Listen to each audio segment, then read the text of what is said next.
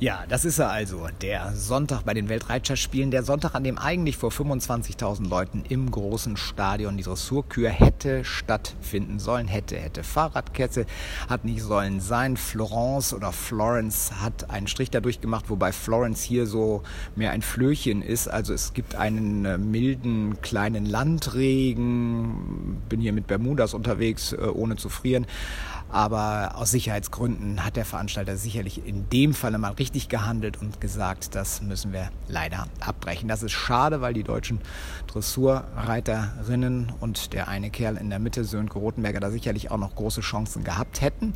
Aber wichtig ist ja, dass es den Pferden gut geht und die fliegen dann auch schon bald nach Hause. Bei mir ist Jessica von Bredow-Werndl die ihr WM-Debüt hinter sich gebracht hat. Äh, viele andere Championate schon äh, im Junioren-, junge Reiterbereich erfolgreich bestritten. Ähm, jetzt das große Erlebnis, das große Abenteuer USA inklusive Sturm. Den Sturm lassen wir erstmal weg.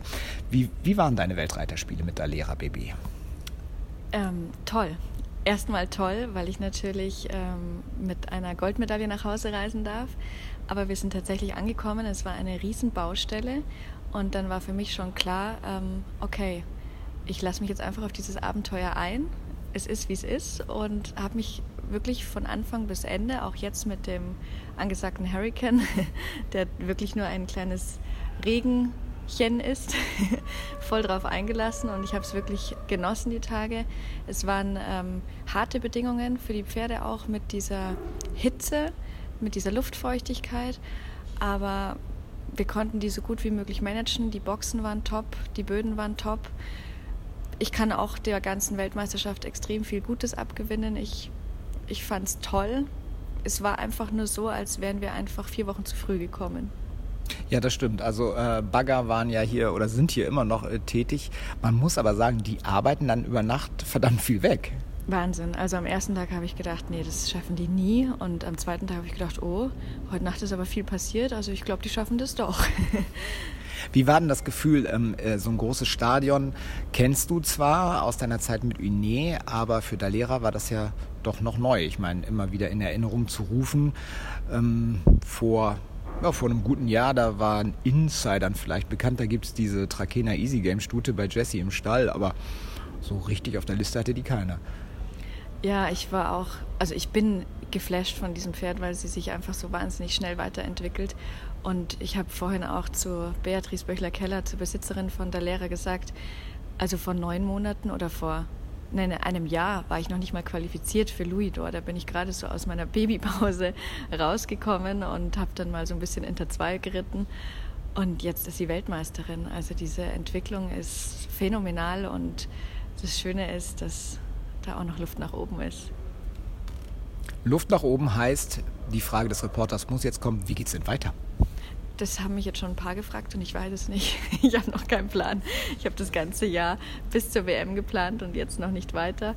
Ähm, Weltcup habe ich nicht geplant mit ihr, so viel kann ich sagen. Aber das ein oder andere Hallenturnier, das werden wir wahrscheinlich schon besuchen, einfach auch um zu sehen, wo stehen wir, woran dürfen wir weiterarbeiten sie hat hier bewiesen, dass sie auch in Aachen schon, dass sie sich von Menschenmengen und viel Publikum und großer Kulisse überhaupt nicht beeindrucken lässt.